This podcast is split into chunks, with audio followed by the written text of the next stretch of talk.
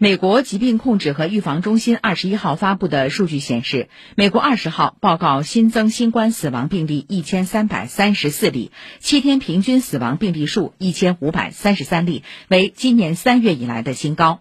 美联社等媒体援引医疗专家的话报道，目前美国有超过七千万人符合新冠疫苗接种条件，但仍未接种。而近期新冠住院患者和死亡病例中的绝大多数没有接种过新冠疫苗。